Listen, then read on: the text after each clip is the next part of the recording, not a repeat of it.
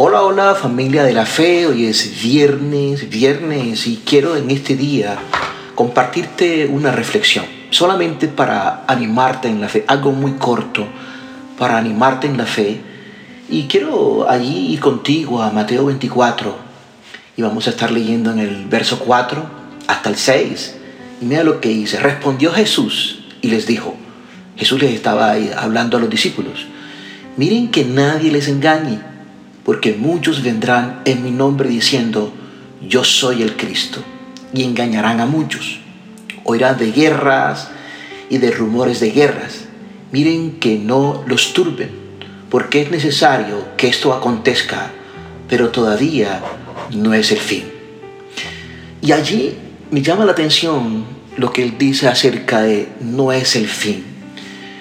Y no voy a explicar el carácter escatológico de ese versículo no vamos a profundizar ahora, no vale la pena.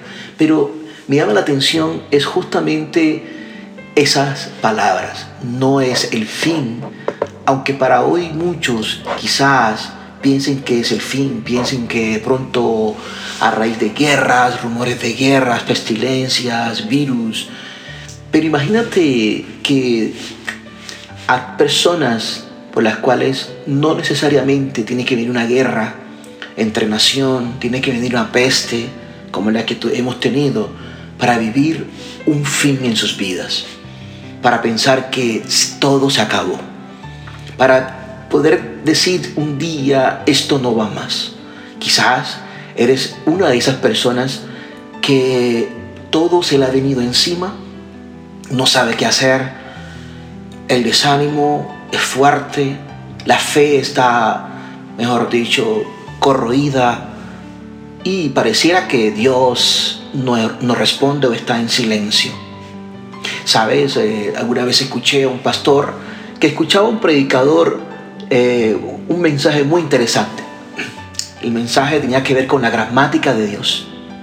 A veces en la vida olvidamos sermones que el pastor nos ha dicho desde el púlpito. A veces yo mismo eh, he compartido desde el púlpito, hay personas que se les olvida lo que Dios habla desde el púlpito, ¿verdad? Pero ese mensaje de ese predicador tenía una afirmación que decía, nunca pongas una coma donde Dios pone un punto. Y nunca pongas un punto donde Dios pone una coma. Él decía que algunas veces lo que nosotros considerábamos que es un punto, en realidad solo es una coma. Pensamos que el silencio de Dios es el final de la oración gramatical, pero solo es una pausa providencial. La oración perseverante es la conjunción que le permite a Dios no solo terminar su oración gramatical, sino hacer una proclamación. Marta y María le decían al maestro prácticamente que su hermano Lázaro había muerto, pero para Jesús ese no era el punto final.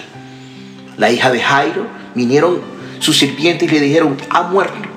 Pero para Jesús ese no era el final. Hoy no se ha acabado para ti. Hoy no es el final. Y no necesitamos escuchar de guerras y de pestes, de temblores. No, porque Dios sabemos que muchos pasamos por dificultades. Hoy donde tú has puesto un punto, Dios ha dicho, es una coma, porque lo voy a volver a hacer. Dios te bendiga hoy y te guarde. Dios haga prosperar tu camino y que tengas un viernes maravilloso y un fin de semana espectacular. Te habló tu pastor y amigo Jesús Abeleta de Comunife Canadá.